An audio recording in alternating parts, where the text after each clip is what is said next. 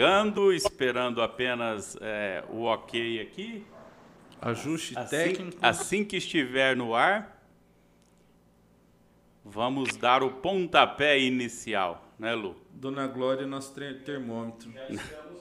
Estamos ao vivo, então vamos saudar o pessoal. Esquerdopatas do meu coração, salve, salve! Estamos de volta mais uma vez. Eu, o Boi, e meu companheiro Lu. Fala, Lu! Salve canhotada, mais uma vez de volta aqui, dessa vez ao vivo. Ah, mais uma vez não, ao vivo. Agora a gente está sempre é, ao vivo. Não, nós estamos aprimorando. É, a mão de obra desqualificada está se qualificando. Quem sabe faz ao vivo, Quem... né, Lu? É, não, não fala isso não, que a gente não sabe porra nenhuma, mano.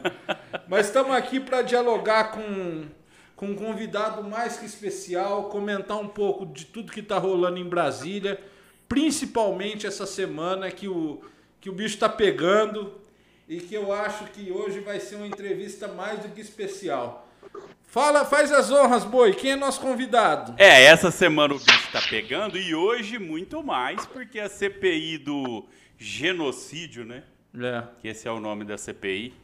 É, tem um cara que está acompanhando muito de perto e hoje ele está aqui. E a gente vai falar sobre essa CPI, vamos falar sobre um monte de coisa.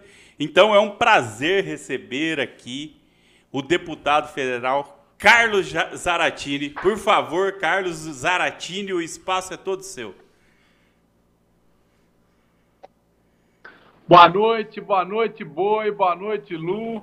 Boa noite a todos que estão nos assistindo aqui no Gabinete do Ócio. Né? É um prazer para a gente estar aqui hoje. E como você disse, um dia aqui muito, muito quente, viu? A CPI começou hoje né? e já começou bacana, já começou com um depoimento muito importante aí do ex-ministro Mandetta. É, e, e, e, e, Zaratini, tem uma questão que já aqueceu o dia de hoje, que é do querido ex-ministro Pazuello, né? Que estava desfilando sem máscara lá em Manaus no shopping e mandou uma de que não vai poder se apresentar para para dar as explicações que a CPI exige, porque ele está com Covid, né? É, não é, olha só, não é nem que ele está com Covid. A conversa dele é que ele teve contato com dois camaradas do Exército que estão com Covid. Então, ele, por precaução, como ele não quer contaminar ninguém, nenhum senador, nenhum nenhum funcionário do Senado, ele então não vai poder ir lá. Né? Então, com isso, ele ganhou tempo. Né? A jogada foi essa: ele, ele fazer o, o, o, levou um atestado médico lá. Né? Bom, todo trabalhador tem direito de levar um atestado médico aí para no dia que falta no serviço, né? Mas ele falta muito, né? Ele levou um atestado médico hoje e ele jogou então para frente o depoimento e com isso ele vai ouvir o que os outros estão falando para poder articular melhor a sua defesa. É uma, é uma pequena jogada, é uma pequena malandragem, muito esperto o Pazuello. Ou pelo menos quem orienta o Pazuello, né? Pensa num gordinho que tá cagando de medo de ser preso, é o tal do Pazuello, né, Zaratini? Impressionante, né, bicho? A conversa, uma conversa que tá rolando é que nos bastidores vazaram informações que a gente nunca vai ter... É, é, certeza de que, que é isso mesmo, mas estão dizendo que uma, uma das razões é essa, que ele está com medo de ser preso. É, eu, eu particularmente, Boi, não acredito que ele seja preso, pelo menos não, em depoimento. Agora é. Mas é, é mais do que necessário, e eu acho que essa CPI, a gente torce muito para que isso aconteça, para que se esclareça de vez o que está rolando de verdade, principalmente no, no, no submundo de Brasília no, sub, no submundo do Planalto, não é nem de Brasília. Porque Brasília a gente sabe como funciona. A cabeça do, da desgraça do, do micto, do Bozo, é que a gente não tem ideia de como está funcionando, né, cara? É, e outra, é, a gente, né, Zaratini, se isso pudesse virar uma pizza, seria a pizza mais amarga da história do Brasil, né? Até porque o Rogério Corrêa, que é seu companheiro aí de, de bancada, ele na, na, assim, ele acredita que o fim dessa CPI é, o resultado dessa CPI é a prisão de algumas pessoas do clã Bolsonaro e o impeachment. Qual é a sua percepção e, e como você enxerga que, que vai ser o resultado disso tudo?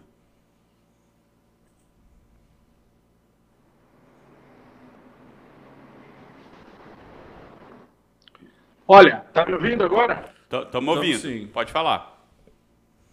Ah, olha, eu, eu vejo assim, o, o, essa CPI, ela vai demonstrar, na minha opinião, aquilo que todo mundo já sabe.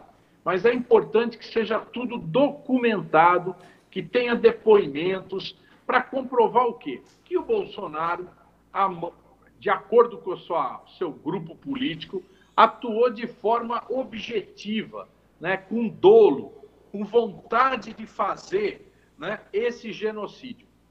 Por quê? Porque ele adotou como medida fundamental a ideia de que todos deveriam se contaminar. Essa ideia brilhante vem de alguns, entre aspas, cientistas, como Osmar Terra, que vem com o negócio, não, se todo mundo se contaminar, todo mundo vai criar anticorpos e não vai ser necessário nenhuma vacinação para resolver o problema. O resultado está aí. Nós já passamos de 400 mil mortes e provavelmente vamos chegar a mais de 500 mil mortes até a metade do ano. Então, é um crime que foi feito. Né? Esses camaradas não têm responsabilidade para governar o país, né? e isso, me parece, vai ser demonstrado. Hoje, o depoimento do Mandetta já deu muitas informações importantes. Né? Muita informação importante sobre esse processo. É, inclusive, eh, Zaratini, o Mandetta fala sobre isso que você falou, né?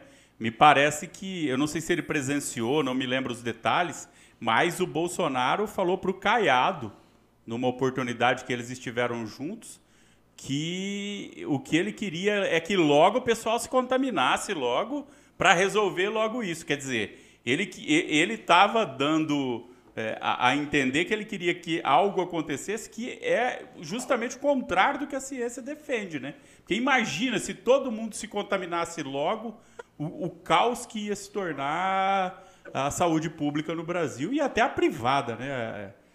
Não, não tem cabimento, né? Tudo. Olha, eles não têm essa resposta, não tem cabimento. Você vê, o que, que o Mandetta falou hoje? Em primeiro lugar, que ele tinha uma, um assessoramento paralelo. Né? Ele não tinha, ele não ouvia o Ministério da Saúde. Ele tinha uma equipe paralela, o Mandetta não falou quem era, que orientava ele. Então, ele não ouvia os técnicos, os médicos que têm experiência do Ministério da Saúde. Segunda coisa, ele não quis, não aceitou fazer campanha de divulgação de medidas de prevenção não quis fazer, se negou a fazer e não fez nenhuma campanha de medida de prevenção. Ao contrário, ele ficava pondo na informação quantas pessoas tinham se recuperado. E depois, ele quis fazer um decreto para mudar a bula da cloroquina. Né? A bula da cloroquina hoje não fala em é, é, resolver problema de Covid ele queria que a bula constasse na bula que resolveria o problema da Covid. Portanto, são é, é, atitudes criminosas que ele adotou. Isso por si só, né? É gravíssimo, né, Lu? Sem dúvida. Zaratini, é, é que a gente não tem prova suficiente para colocar isso na mesa. Mas para mim, cara, eu imagino que, que, que grande parte da população não entende por que essa essa essa defesa tão grande do, do Bolsonaro em relação à cloroquina, em relação ao, ao tratamento precoce, que está mais do que comprovado que não dá resultado. Bicho, para mim isso parece lobby, lobby dos grandes, sabe? Falou, vamos fechar com um laboratório. O laboratório é, não precisa mandar nada para mim não, manda para meus filhos, que meus filhos é que, que que cuida dessa parte financeira da família. Porque não é possível, bicho. Porra, tá mais do que comprovado em tudo que é lado que essa é, porcaria de. De fato, de... houve uma. O exército.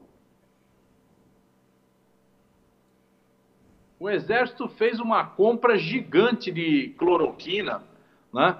de insumo para fazer cloroquina e colocou todo o laboratório do Exército para fazer esse, esse produto. Né? Então eu acho que pode ter alguma coisa por aí.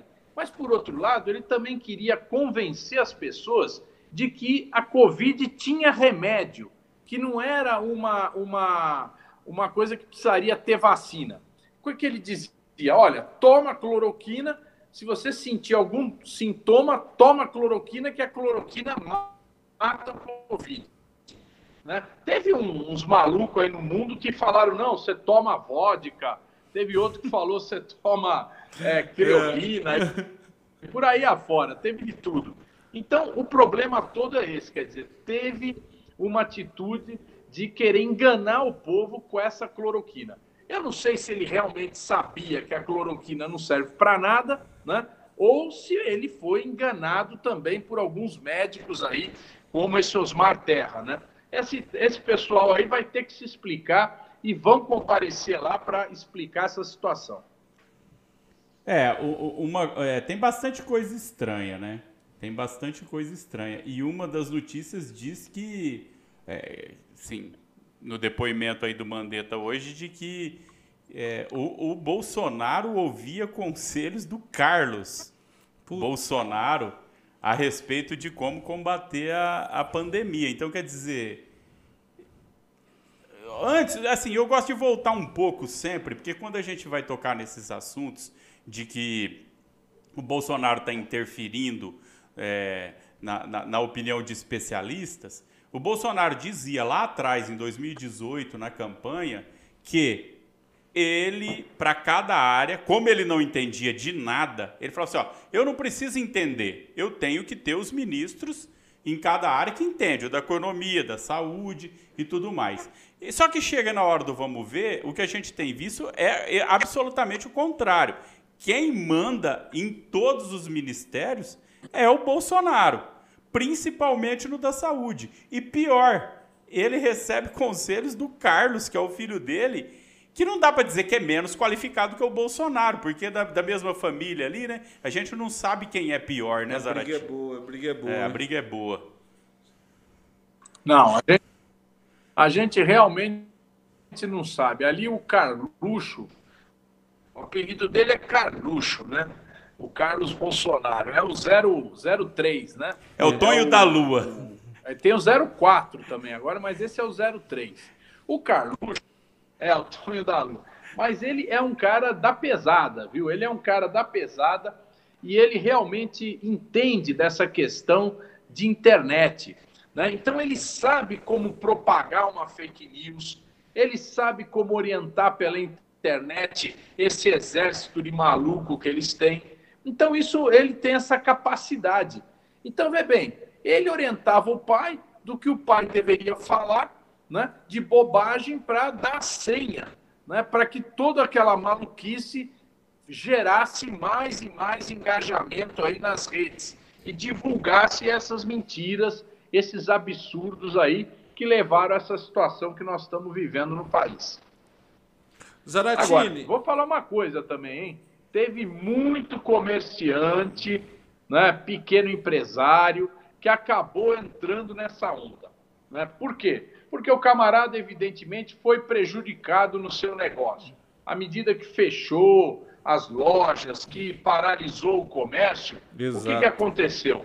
Ele, ele simplesmente é, aconteceu que, o, que esse povo se revoltou contra quem propunha fechar. Né? E do outro lado, o Bolsonaro, dando aquela, não, eu quero que deixe tudo aberto para vocês ganharem dinheiro. Então, criou também uma base social aí muito forte né, desse pessoal que não queria perder um centavo, queria continuar funcionando normalmente. Olha o que aconteceu em Manaus, onde eles, quando começou a segunda onda, eles não pararam e olha só o que aconteceu em Manaus. Morreu gente, com falta de oxigênio. O Zaratini, é, não só. Eu, eu até entendo, acabo entendendo do lado dos comerciantes, dos pequenos empresários, esse lance de, de ter que manter família, empregado e tudo mais. Agora, o que me deixa fora, o que me tira do sério, é, são vários médicos que indicaram esse tipo de tratamento. E esses caras, você acredita que, que alguns deles sejam chamados para depor na CPI? Por exemplo, existe uma fake news gigantesca de Chapecó. E eu vi uma entrevista do prefeito de Chapecó é, dizendo que ele fez um tratamento sensacional e que deu muito resultado. Passado três dias, descobriu-se que ele estava mandando paciente para cidades vizinhas e que os leitos de UTI dele já estavam com 100% de ocupação. Você acredita que possa sobrar para esses vagabundos? Porque para mim é um bando de vagabundo. Você acredita que possa sobrar para essa gente? Olha, eu, eu evidente, a, a, CPI não vai conseguir pegar todos os casos que aconteceram no Brasil, né? Caso de Bauru, onde a prefeita também atua de forma criminosa, né? Então, eu não acredito que a CPI tenha tempo hábil de verificar todos esses momentos. Mas, com certeza, a CPI vai pegar o centro, né? E o centro é o Palácio do Planalto. É ali que está a fonte da maldade. Né? E é lá que eu, a CPI vai se concentrar em buscar informações e demonstrar por A mais B o crime que foi cometido. O, Zaratini, apesar de que essa CPI esteja acontecendo no Senado, mas você está aí muito pertinho e tem umas coisas acontecendo que me deixa assim é, puto da vida, que é uma parte da imprensa que a gente, eu acho que não, acho não, todo mundo sabe que não tem um tipo de jornalista que não deveria estar tendo espaço, principalmente nesse momento que envolve vidas humanas. A CNN tem dado espaço para alguns comentaristas políticos, inclusive o Felipe Neto não está dando nem entrevista quando a CNN chama, porque ele fala que ele não vai dar entrevista nesses lugares que estão dando espaço para negacionistas, porque tem a gente pode falar do Caio Coppola e tudo mais, e tem o Alexandre Garcia, que hoje o pessoal que ficou em cima das atitudes dele, o pessoal descobriu que ele está apagando vários vídeos é, em que ele é, ia contra a vacina, sabe? Vídeo, no geral, vídeos de opiniões negacionistas. O que você pode dizer para gente? Você acha que a CPI vai chegar nesses caras? A CPI vai ter o poder de, de repente, levantar dados que possam comprometer até gente da imprensa que estava sendo leviana, vamos dizer Não, porque assim. queira ou não, são é. influenciadores, são né? Influ... Até porque são formadores de opinião, né, Muita cara? gente morre porque acredita no que esses caras falam. É, é, é. é. Olha, lá na, no Palácio do Planalto funciona a SECOM, a SECOM é a Secretaria de Comunicação do Governo. É quem administra as verbas do governo, as verbas de publicidade. E eles passaram a adotar uma medida que é, é pagar para influenciadores na internet em divulgar essas ideias terríveis, entendeu? Então, eles estão jogando muito dinheiro nisso. Agora, evidentemente, esses influenciadores né? não só na internet, mas tem também os da televisão, como o Ratinho, como outros, né? Esses caras também vão ser responsabilizados, porque eles acabaram divulgando ideias absolutamente mentirosas e prejudiciais ao povo. Então, eu acho que isso vai acontecer, vai se chegar no momento posterior e investigar todos esses contratos da SECOM com esses chamados influenciadores, né? Isso é muito grave, muito grave. Ô, ô Zaratini, você sabe se a Secom tá aceitando, tá, tá aceitando currículo? Parece que aquele comentarista da, da, da cultura hoje foi demitido, né? Do Diogo, Ma Diogo Mainardi pediu demissão hoje, né? Acho que a Secom deve, se tiver aceitando currículo, ele, Rapaz, ele a, vai encaminhar o dele para lá. A Secom, do jeito que deve estar tá, que deve estar tá lotada hoje, se bobear, se ele entrar lá, ele vira estrela. Que puta que eu pariu, a coisa é violenta, né? Você assistiu essa entrevista dele com o Kakai, ou, Zaratini? Não, eu só vi um pedacinho lá, um pedacinho que ele xinga o Kakai, né? Mas eu não pude ver, eu não consegui ver a entrevista inteira. Agora, é, o, o, pior dessa história não é nem o Diogo Mainardi, que a gente sabe quem ele é. O problema é a TV Cultura do senhor João Dória virar máquina de propaganda desses caras. Né? Exatamente. Né? Porque o Diogo Mainardi, ele também, ele, aquele site dele lá, é, eles romperam com o Bolsonaro. Acho que eles não foram atendidos nas verbas aí devidamente, então romperam né, e passaram a atacar o Bolsonaro. Eles atacam o PT, atacam o Bolsonaro. E eles tiveram espaço aonde? TV Cultura, uma TV pública, uma TV que não poderia desenvolver esse tipo de partidarismo que é feito nesse programa Mahata Connection. É, isso, é um absurdo. Isso né? sem falar, vergonha. Isso sem falar Aliás, do Roda Viva, né, Zaratini? Usam o Roda Viva. É. Roda Viva.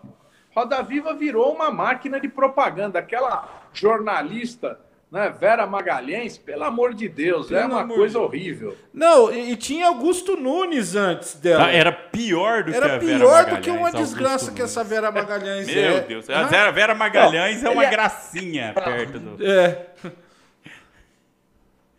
É, mas é por isso, viu, Boi, que você está preferindo ela, porque ela é uma gracinha, porque ela é a mesma, a mesma coisinha do seu Augusto Nunes, viu? Do é, ponto de vista do reacionarismo. É, é, Agora é, é uma gracinha, né? É porque o Augusto Nunes, ele não tem nem como esconder, né, de, de, debaixo daquela fachada arrogante que ele carrega, o que ele tem por trás, né? Não, ele baba ódio, aquele velho baba ódio, não tem dúvida disso.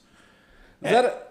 Pode falar. É. Não, tem, tem várias. A gente conhece ele de velha data. É, tem várias conversas sobre a trajetória dele que não cabem aqui no momento, é melhor deixar para lá. Mas que ele não é uma pessoa das melhores, ele não é, né? Zaratini, me fala uma coisa. Você tocou no assunto da tá TV certo. Cultura, a gente vamos, vamos tocar no assunto do Dória. É, o Dória, para nosso governador aqui no estado de São Paulo. Querido governador. Querido para alguns. É, é, eu, eu, ia num barbeiro que ele falava: chegou o Luciano, amado pelas mulheres, odiado pelos homens. Quem vê, acha, né? Mas, Ara, é, o Dória, com esse, com esse combate fake dele, ele tem matado muito mais no estado de São Paulo do que propriamente nos outros estados essa mentira que ele arma de ah, vamos combater, vamos combater a CPI, vamos, vamos pegar firme. E no fim das contas, a única coisa de boa realmente que ele fez, é, aliás, eu acho que foi um tiro no escuro que ele acabou acertando, foi potencializar o Butantan para que o Butantan desenvolvesse a vacina antes desse filho da puta privatizar o Butantan, que era isso que ele queria, é, né? O Butantan que o Dória queria vender. Exatamente. O que o Dória queria fazer era privatizar o Butantan. Eu lembro de notícia de janeiro de, de 2000, do ano passado, dele Sim. falando da privatização do Butantan. Mas enfim, é... e aí ele fica com esse combate fake que não dá resultado para porcaria nenhuma, que não se faz um isolamento decente, que não se faz um, um que muitas das vezes uh, tem cidades aqui do interior, que a gente conhece bastante, município pequeno, que não tem previsão de chegada de vacina para o pessoal que tomou a primeira dose com 68 anos e aí tá dando os 90 dias de repique e não chega, sabe? Eu queria ver com. O que, que você acha que, que, que, o Dória pensa da vida? Que até semana. Que dia que foi? Final de semana nós comentamos com, com o Zé Américo. É, tá tendo uma movimentação do do Alckmin entrar para o PSB. E aí fala-se do Alckmin no PSB saindo candidato ao governador ou até mesmo a vice do Lula. Eu queria que você comentasse um pouco desse cenário político paulista, Zara. Olha, deixa eu te falar, o Dória, o Dória de fato é, ele está hoje completamente desgastado, tanto na capital como no interior. Né? Ele está mal visto, está com avaliação lá embaixo, né? e ele, incrivelmente, quer ser candidato a presidente da República. Eu acho que ele é um cara que nem o Serra, sabe? Aqueles caras que acham que são predestinados a governar o Brasil, nasceram para isso, né? Então eu acho que ele tem essa, essa ideia maluca, né? De que ele é o, vai ser o grande presidente do Brasil. Mas o problema é o seguinte: a situação ficou muito apertada, porque de um lado apareceu agora o Lula, né, candidato do campo da esquerda, e o Bolsonaro da extrema direita. Então eles precisam construir a tal da terceira via. Só que essa terceira via está congestionada de candidato. Tem o Dória, tem o Eduardo Leite, governador do Rio Grande do Sul, tem o Tasso Gereissá, do Ceará, tem o, o Luciano Huck, tem o Mandetta, né? tem um monte de gente aí que quer ser candidato terceira via. Né? Então, ele, para conseguir passar nesse funil, vai ser muito difícil. E eu quero dizer a vocês, ele tem uma cara muito de paulista. E os outros estados brasileiros eles falam, opa, presidente paulista é difícil, né? Então tem um, porque o pessoal olha e fala, São Paulo é muito forte por, eh, economicamente, se ganhar o poder ainda é mais forte politicamente, então os outros estados têm medo que São Paulo tenha um presidente. Mas isso acaba né, fazendo com que ele seja isolado. Aí tem uma possibilidade dele voltar para trás, dele querer ser reeleito. Mas aí tem um problema. Ele já empurrou para frente o Rodrigo Garcia. Rodrigo Garcia do DEM. Ele quer filiar o Rodrigo Garcia no PSDB. E o Geraldo Alckmin quer ser candidato a governador de novo. Então, a confusão ali é grande. O mais provável é o Geraldo Alckmin sair do PSDB, né, ir para algum outro partido. Tem vários aí que querem receber o Geraldo Alckmin, até porque ele foi governador do estado quatro vezes, né? não é pouca coisa. Né? Então, o Geraldo Alckmin está sendo aí assediado aí por vários partidos. Né? Eu acho que vai acabar saindo do PSDB e vai ser candidato para disputar ou com o Rodrigo Garcia ou com o próprio Dória. Né? Então, isso vai criar uma divisão aí nesse campo. E nós estamos do outro lado, nós estamos provavelmente que a nossa candidatura vai ser do Haddad né? E o Haddad está bem na fita. Então eu acho que o Haddad vem com tudo aí, pode ir para o segundo turno numa disputa contra um desses dois aí, o Geraldo Alckmin ou o, o, o João Dória ou o Rodrigo Garcia. Qual deles vier aí? Vamos ver. Mas ainda tem o Márcio França que pode, pode entrar nessa, nessa divisão de votos do lado deles. Porque para mim a esquerda tá muito, já está muito delineado o que pode acontecer na eleição de São Paulo. É, o, o, o Haddad vem talvez caminhando em conjunto com uma candidatura, se o PSOL soltar candidato. E aí vem todo esse pessoal que não é nem direita, nem. É, eles são centro-direita, vamos dizer assim, que seria Dória, Alckmin ou Rodrigo, é, é, Dória ou Rodrigo, Alckmin. E aí entra o Márcio França nessa parada que, por mais que ele queira dizer que é de esquerda, ele é um Ciro Gomes paulista, né? Ciro Gomes lá da, da Baixada. Enfim, é, a disputa está muito em aberto. Eu acho que, que a chance do PT colocar um candidato no segundo turno talvez seja maior do que na época que colocou com o Genuíno lá atrás, né, Zara? É, agora veja só, o Márcio França, de um lado, ele tá, ele tem uma proximidade muito grande com o Geraldo Alckmin, né? Então, ele, eu não acredito que ele vá disputar com o Geraldo Alckmin. De outro lado, ele também está no PSB e o PSB está marchando, está caminhando para se aliar com o Lula e apoiar o Lula. Então, nós não sabemos ainda que posição que o Márcio França vai estar. Tá. Se ele vai seguir o PSB para apoiar o Lula, e aí, evidentemente, ele vai querer fazer parte de uma chapa junto com o PT no estado de São Paulo, ou se ele não vai acompanhar e vai acompanhar o Geraldo Alckmin, numa candidatura do Geraldo Alckmin.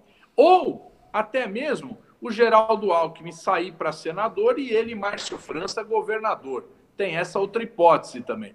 Então o jogo está aberto ainda. Né? Eu acho que não, a gente está muito longe da eleição, muita coisa vai acontecer, muita coisa vai decantar aí nesse processo. Mas eu acho muito possível que o, o Márcio França caminhe junto com a chapa liderada pelo PT. E essa história, né? Isso é uma outra coisa que eu achei assim fantástica. Você citou aí, né, Boi? essa ideia do, do Geraldo Alckmin ser vice do Lula. Né? Eu acho muito difícil. Né? O Geraldo Alckmin teria que mudar a postura dele. Né? ele sempre combateu o PT e ele agora chegar e dizer que quer apoiar o Lula é realmente seria uma novidade muito grande, né? Muito difícil, eu acho. É, é difícil de colar, né? É, eu queria só que, que o, o Zaratini falou que o, que o Dória tem muito cara de paulista, paulista, né? Mas como que o cara que nasce em Miami é o quilo? É miamense? Porque eu acho que ele não, tem mais cara não, de miamense. Ele, ele tá ainda. ofendendo nós paulistas aqui do interior, bicho. Porra.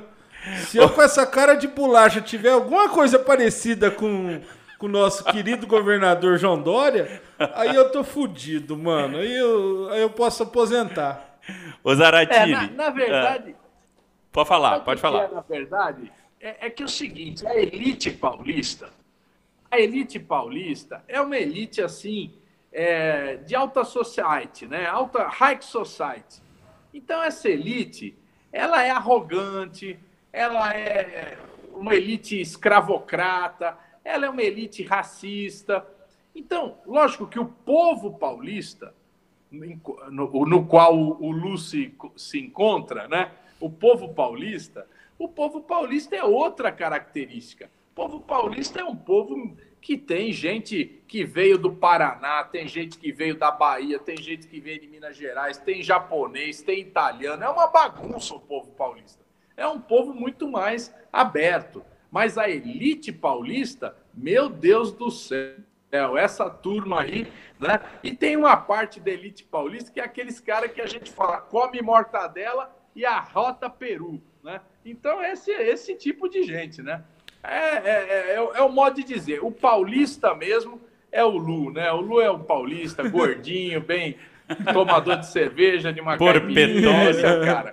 Ô, ô, ô, Zara, mas já pegando esse gancho aí, é, eu não vejo outra candidatura, outro governador do, de qualquer estado, seja do Sudeste, Centro-Oeste, Nordeste, enfim. Eu não vejo ninguém se, se destacando nesse momento. Talvez a gente veja um combate diferente ao, ao Covid no, na Bahia, a gente vê também um combate diferente no Maranhão, a gente vê o esvaziamento do, do, do governador de Goiás, do Caiado, a gente vê o esvaziamento demais do, do Zema, que era aliado de primeira hora do, do, da desgraça, do micto, né? E aí o, a gente vê muito mais o, o, o, o Calil, pre, prefeito de BH, se saindo muito melhor do que propriamente o governador que, que é do novo, né? Não gosto nem de comentar esse povo do novo. Mas enfim, a gente não vê nenhum governador de destaque no país, seja no combate à pandemia, seja seja no enfrentamento ao Bolsonaro ou qualquer coisa assim. E aí o, Dória meio que surfa nisso, você não acha? Porque é o único que toma posição de verdade. Fala, ó, eu sou contrário a esse cara. Ah, é que a gente aqui em São Paulo. Oi. Pode, pode falar, estamos te ouvindo. Oi. É que, é que aqui em São Paulo a gente lê uma imprensa que é muito paulista também, que não acompanha o que acontece nos outros estados. Mas está acontecendo muita coisa. A Bahia, o Rui Costa, dá um show de governo lá. Né? O Maranhão, você citou, o Flávio Dino. O Camilo é muito popular lá no Ceará. Né? São pessoas que estão fazendo ótimos governos. Na e própria Fátima, Fátima, exatamente. Lá no Rio Grande do Norte, a Fátima ela pegou um estado que não pagava o salário dos funcionários públicos.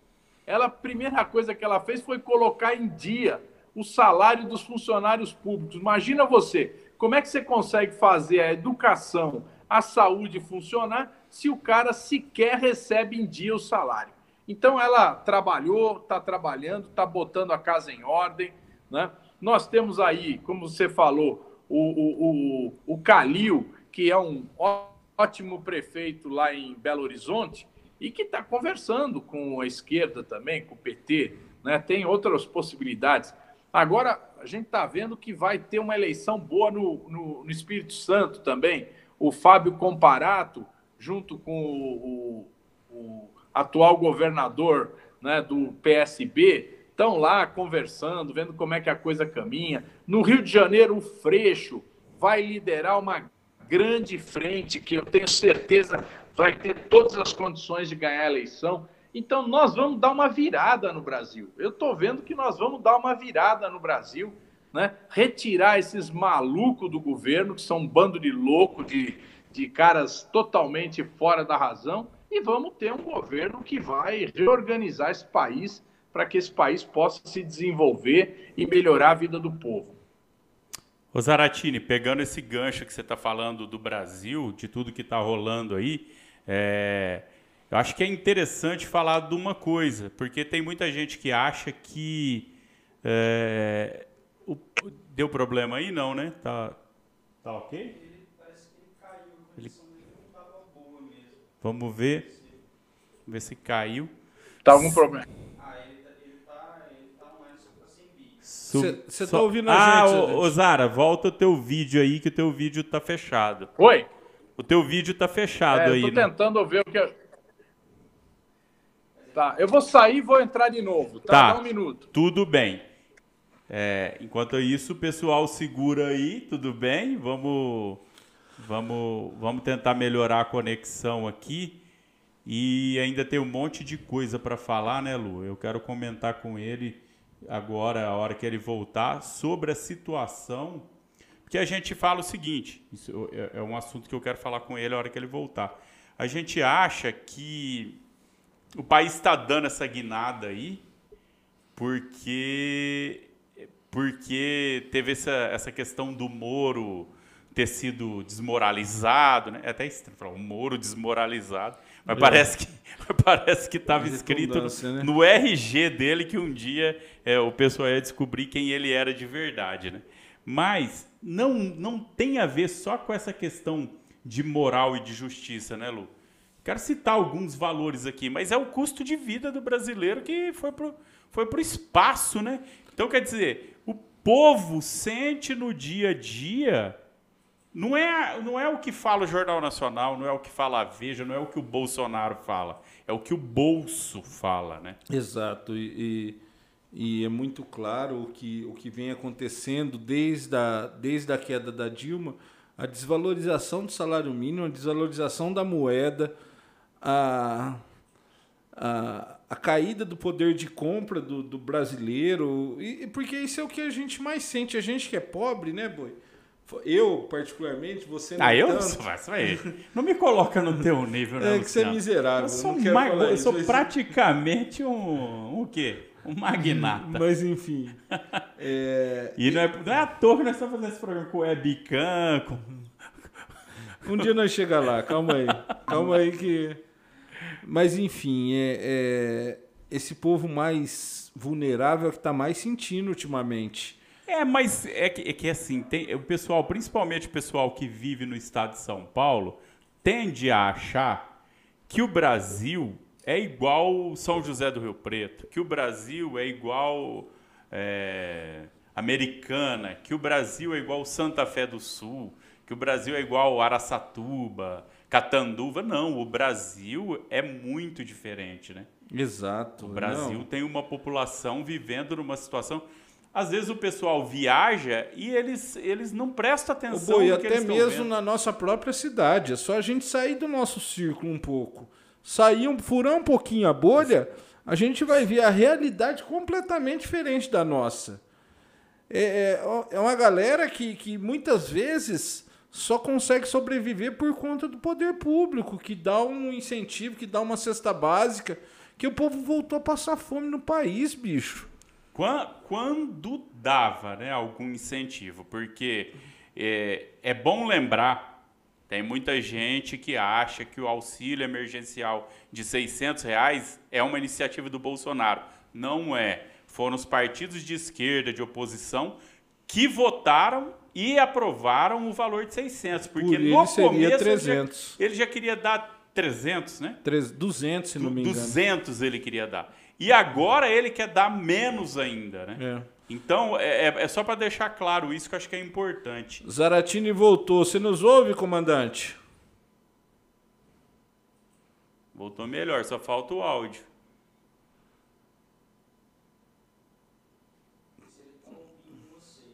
Eu acho que ele não tá no celular de novo, né? Acho que ele não tá ouvindo. Tá, você consegue nos ouvir, Zaratini? Ah. Tô sem o som de vocês. Pede é pra porque- ele abrir o microfone.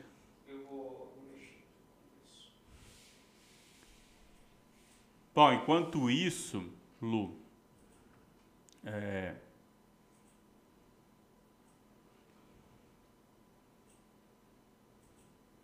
Enquanto isso, é o que? Você vai me deixar nessa aflição pra saber o que que você quer falar comigo? Porra, boi. Não, enquanto isso, uma coisa que eu queria falar aqui, que é o seguinte, que eu, eu- gente, eu não tenho memória assim, minha memória não é igual a do Leandro Carnal. Eu tenho que eu tenho que É que ficar bebe, né, procurando. boi? O povo te Uma entende, coisa que eu bebe. tô achando interessantíssima da CPI, que eu fiquei sabendo hoje, inclusive, até porque está começando a rolar de verdade hoje, é que eles vão investigar os médicos que receitaram cloroquina, né? Cara, se realmente existir isso, se for verdade, eu, eu, eu já não acho que vão, vão chegar nesse ponto. Mas se for verdade, seria delicioso ver esses, esse, essa máfia branca, máfia do jaleco branco, que não tem compromisso nenhum com a vida, porque tem uma grande parte de médicos que são comprometidos com a vida do próximo, que sabem onde que eles estão e a função deles na sociedade. Agora tem uma galera que está ali para cumprir, cumprir plantãozinho e para indicar qualquer coisa, é, é, fazer exame. é, é, o exame que eles fazem é exame visual. Ah, você tá bem? Não, não tô. Tô com, tô com dor, tô com falta de ar. Ah, você tá com falta de ar? Pera aí. Cloroquina. E é assim que funciona. É, não, e, e outra, é, a gente tem que, é bom deixar claro, ninguém é contra médico aqui. Eu tenho acompanhamento médico por profissionais que são, sim, que eu sou apaixonado pelo trabalho deles, entendeu? Mas a gente vê um monte de gente aí. Não é à toa que a gente já viu notícias de alguns anos atrás, daquela, que- você lembra daquele, do dedo de, de como que era?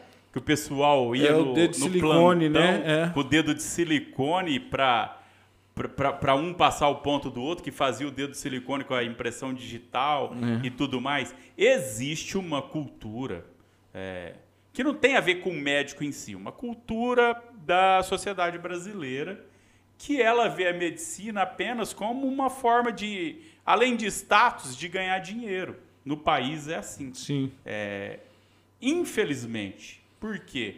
O médico ele é um servidor público. Ô Boi, Boi, se a gente voltar um tempo atrás, há pouquíssimo tempo atrás, quando os médicos cubanos vieram para o país, é muito fácil a gente lembrar a classe médica, a oposição que eles fizeram ao médico cubano no país. Até porque mudaria consideravelmente o tipo de medicina aplicado no Brasil. E olha que nós temos um médico competente pra caralho, bicho. Temos, não, isso é inegável, isso é inegável. Mas tem, tem médico que é filha da puta ao extremo, né, bicho? E, e tem uma coisa é, classista, né? Que, que não aceitou a presença dos médicos que vieram de fora e tal. E, e tem um monte de prefeito reclamando a ausência dos médicos cubanos Ah, esse ano. Porque se eles estivessem ali na linha de frente, é, atendendo o- o- o- os pacientes quando eles chegam na- nas emergências e tudo mais, porque o médico cubano era esse médico de, de pronto-socorro, que fazia o primeiro atendimento, de médico da família e tal. E então eles estão fazendo uma falta gigantesca nessa guerra, né? Que nós estamos vivendo uma guerra. Deu certo? Parece que voltou. Você nos ouve, Zaratini? Ah, que Opa! Ah, Agora. Você já viu o celular que esquenta e sai do ar? É assim. Aqui é. o programa é muito quente. Vamos lá. Ô Zaratini, na hora que deu problema aí, o que eu queria falar é o seguinte, que eu que você inclusive encarou uma eleição muito difícil para a esquerda em geral, não só para o PT, que foi quando você estava na chapa que disputou a prefeitura de São Paulo. Aparentemente, aparentemente não, certamente, olhando para as pesquisas de hoje em dia, essa fase mais difícil, tanto da esquerda e principalmente do PT, passou. Até porque aconteceu tudo que aconteceu, desmascararam o Sérgio Moro e tal. Mas não é só por isso, né?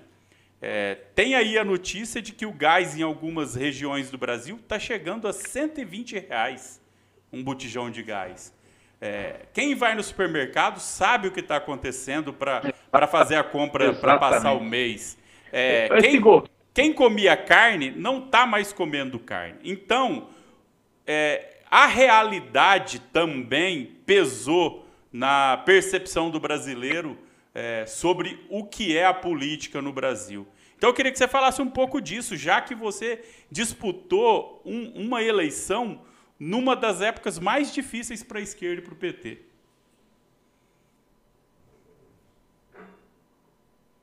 Olha, é, realmente as coisas estão mudando rapidamente, porque o povo está vendo o quanto esse governo está prejudicando a vida dele. Olha só, você citou aí o preço do gás, o preço dos alimentos, né? o preço, nós podemos falar do preço da gasolina, do álcool, nós podemos falar de que foi cortada toda a verba da moradia popular do programa Minha Casa Minha Vida. O preço dos aluguéis aumentou 30% em janeiro. Né? Nós tivemos é, é, é, aumentos em todos os tipos de produto. Os programas de educação para colocar a juventude na universidade, o ProUni, o FIES, foram cortados. Então, quer dizer, o que tinha de bom nesse Brasil está sendo reduzido, está piorando. A conta de luz aumentou violentamente. Então, a situação que o povo brasileiro passa é uma situação de grande dificuldade. Grande dificuldade. Então, isso tudo também mostra para as pessoas de que lado o governo está. De um lado,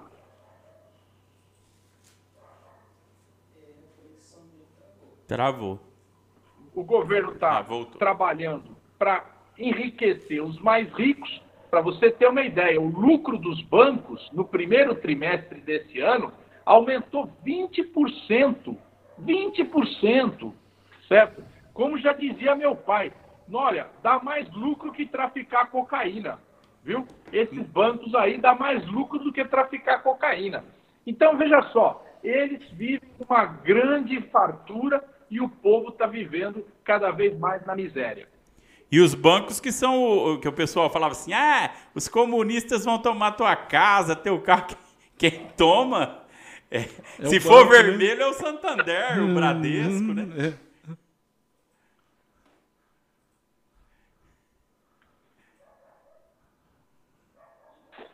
Não. É, quem está tomando a casa do povo são os bancos, são eles que estão tomando a casa, né? O, Essa o, é a verdade. Ô Zaratini, me fala uma coisa. Desde que a Dilma saiu, a gente não vê mais nem perspectiva de um programa de moradia, é, de um programa social decente que possa atender o povo.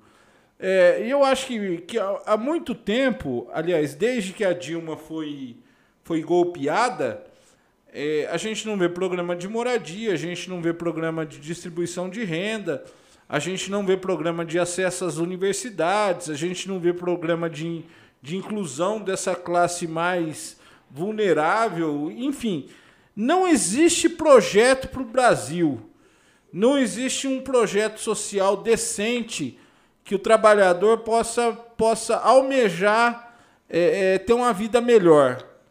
Cara, será que esse governo vai passar esses quatro anos fingindo que está fazendo alguma coisa e só colocando a trolha no rabo do trabalhador?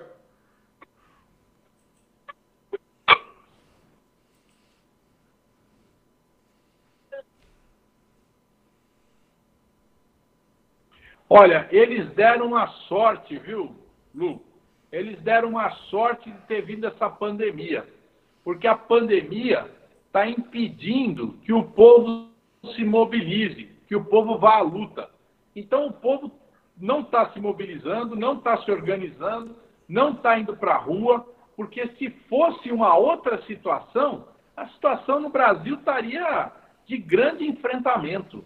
Né? A, a, a esquerda, de modo geral, ela é consciente, ela não quer que as pessoas aglomerem, se contaminem, está tomando cuidado, né? e com isso o governo está sendo favorecido.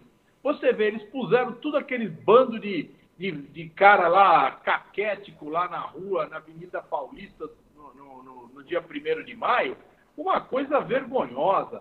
Puseram uma mulher pelada lá em Recife. É um negócio assim que não tem nem pé nem cabeça. Né? E eles estão aproveitando para fazer propaganda deles. Enquanto a gente está tendo que ficar sem se manifestar. Mas a coisa vai mudar. Nós vamos chegar num ponto que chegar a vacina e nós vamos para a rua de novo. Aliás, tomei vacina hoje. Ô, oh, maravilha! Aeta! Hoje oh. é dia dos Carlos. Carlos Henrique tomou vacina é, hoje. Não, inveja, inveja desse homem hoje, viu? Inveja. Mas, Aratinho, você tocou no ponto da vacina. Eu acho que é um ponto importante a gente falar. É, cada vez mais eu tenho visto que diminui é, é, abre-se menos, menos as idades a serem vacinadas, agora está anual, se não me engano, aqui em Rio Preto está na casa de 61 anos. É, Aumenta-se o prazo para se vacinar essa população e aumenta o prazo. Por exemplo, eu tô com 46 anos com um corpinho de 20 Não, não mente. 46, pouco, né? não mente. É, tá bom, não vou mentir. 46 anos eu não tenho perspectiva de quando eu vou tomar vacina, bicho. Sabe, é, não sei. E, e sinceramente, não sei se, se em setembro, outubro, se quando for disponibilizada a vacina, é, ainda vai ter. Esse, esse para mim é o lance. Esse é, para mim é um dilema. Vacinação no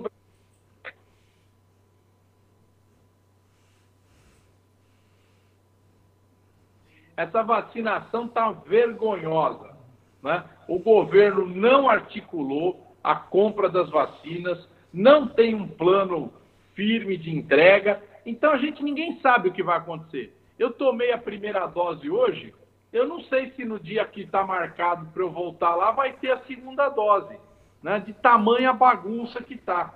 E o governo federal se nega a quebrar a patente das vacinas. O que, que nós estamos lutando aqui? Uma das nossas lutas. Que o governo quebre a patente e possa produzir aquele IFA, que é a matéria-prima da vacina, produzir aqui no Brasil. Certo? É só quebrar patente e pau na jaca. Ah, ah, ah, o Butantan está inventando a roda, está desenvolvendo uma vacina nova. Imagina só, o Butantan poderia quebrar a patente dessa vacina, Coronavac, né? e fazer a vacina aqui. Né? Isso não é uma proposta de comunista, não. Isso é uma proposta da Índia, da China, certo? E de outros países. E o Brasil está contra essa ideia. Então, é fundamental a gente quebrar a vacina, a patente. Você fala, bom, mas isso logo, logo vai ter, já vai estar tá todo mundo vacinado.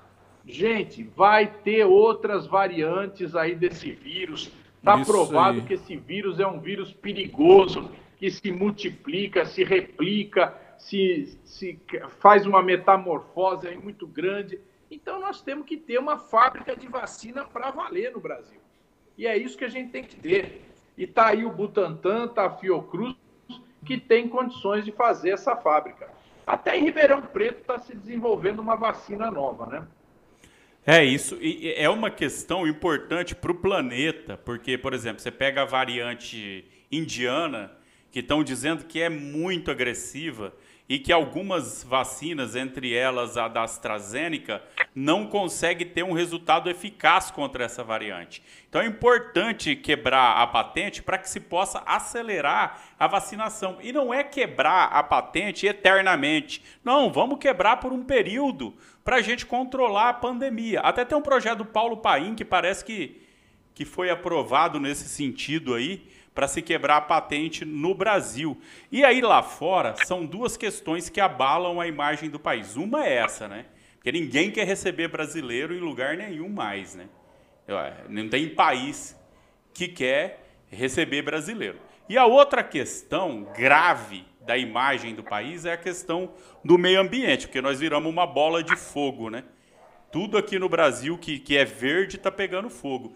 E a Isto É acabou de publicar aí uma matéria é, a respeito do ministro Ricardo Salles do Meio Ambiente, que me parece que ele está envolvido, isso é muito grave, ele está envolvido é, com uns madeireiros ali na região amazônica, inclusive grileiros, que, que tomaram posse de terras é, lá, até indígenas, é, de, de reservas federais e tudo mais, e me, a suspeita da Polícia Federal é que o Ricardo Salles esteja num esquema em que ele e, talvez esteja recebendo propina.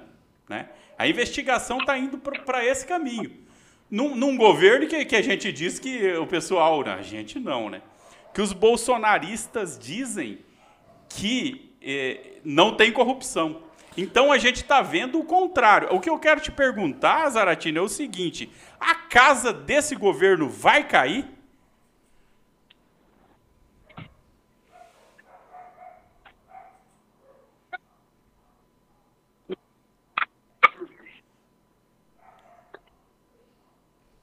Olha, tem tudo para cair.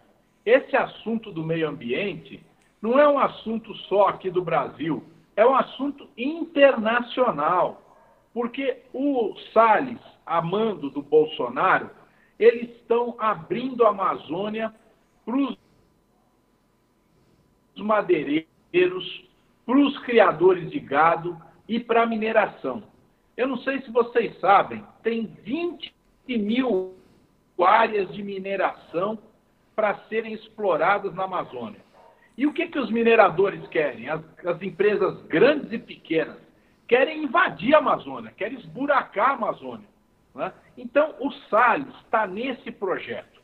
Né? E isso é um projeto que vai criar um problema internacional para o Brasil, porque a Amazônia é a grande, o grande pulmão do mundo. Né? Então, é necessário que pare o carro do Salles, pare o carro do Bolsonaro e a gente preserve a Amazônia. Né? Outro dia, até o, ministro de Relações Exteriores veio aqui na Câmara, quarta-feira passada, e falou: não, mas nós temos que olhar para os pequenos agricultores da Amazônia.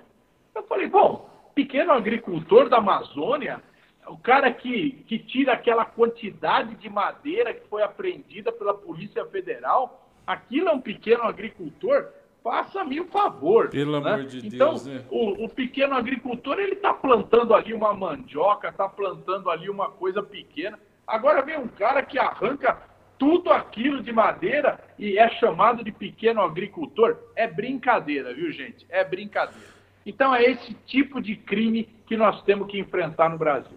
A, a bancada, do, a bancada bolsonarista é, a do Boi principalmente, ficou muito brava com a convocação do delegado, com as respostas que o delegado que foi afastado lá da lá dessa questão da, da Amazônia Legal deu para eles, né? Vocês chegaram a acompanhar isso, né? Ô Zaratini, e você acha que pode é, quando a gente consegue afastar uma desgraça de ministro claro. desse que, que deixa Não, passar delegado... boiada toda hora?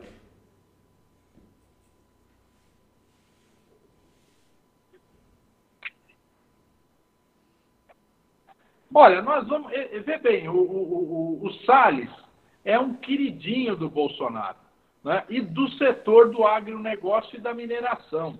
Então ele tem costas quentes. É difícil afastar o Salles. O que, que nós estamos tentando fazer aqui na Câmara? Uma CPI do meio ambiente. Nós queremos investigar toda a ação do Ministério do Meio Ambiente nesses últimos dois anos. Queremos levar a fundo porque nós não vamos esquecer aquela frase do Salles na famosa reunião do dia 20 de abril do ano passado. Ele falou o seguinte: vamos aproveitar a pandemia para passar boiada. Exatamente. Vocês lembram disso? Isso mesmo, isso mesmo. É, Gente, eu vou ter que voltar para a sessão aqui. Quero quero dizer para vocês que nós estamos votando aqui o fim da Lei de Segurança Nacional e uma nova lei democrática de defesa do Estado de Direito. Então eu tenho que voltar para a votação. Queria pedir licença a vocês dois e a todos os ouvintes aí para a gente poder continuar nosso trabalho aqui e agradecer aí essa oportunidade de conversar com vocês. Não, Zaratini, a gente que agradece, inclusive, é uma lei importante, porque a gente tem visto que tem acontecido, por exemplo, o Pilha, né? Que tem aí denúncias de que ele pode ter sido torturado, preso. Exatamente. Cara, é, baseado, é, é, sim, nessa lei. Então, assim, a gente quer agradecer a sua presença aqui. Foi um prazer e a gente queria, em outra oportunidade, poder bater um papo novamente com você, porque eu acho que você é uma pessoa que contribui muito para o debate aqui e, e e seria muito bom ter você outras vezes aqui com a gente. Isaratini, obrigado. Eu, eu, eu faço as palavras do, do Boi as minhas e te convido desde já para quando você vier para Rio Preto, você sentar aqui no gabinete, tomar uma gelada com a gente, falar mal do Bolsonaro. O última... gabinete do ócio, gabinete não é do, do ócio. ócio a, a, última vez que eu tive com o Zaratini é com mesmo com o Diguinho. Eu não gostei, ele que gosta. Mas enfim. Tamo junto, Zaratini. Vem pra cá que a gente toma uma cerveja junto e fala mal do Bolsonaro.